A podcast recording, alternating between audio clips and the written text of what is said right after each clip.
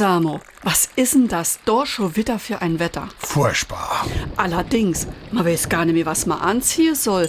Regen, Sturm, dann scheint die Sonne, dann geht wieder eisig kalter Wind. Jo, man kennt grad, wenn es wäre schon April. Tja, das det passe. Aber wir haben jo gerade mal Mitte März. SR3. Warum wir so reden.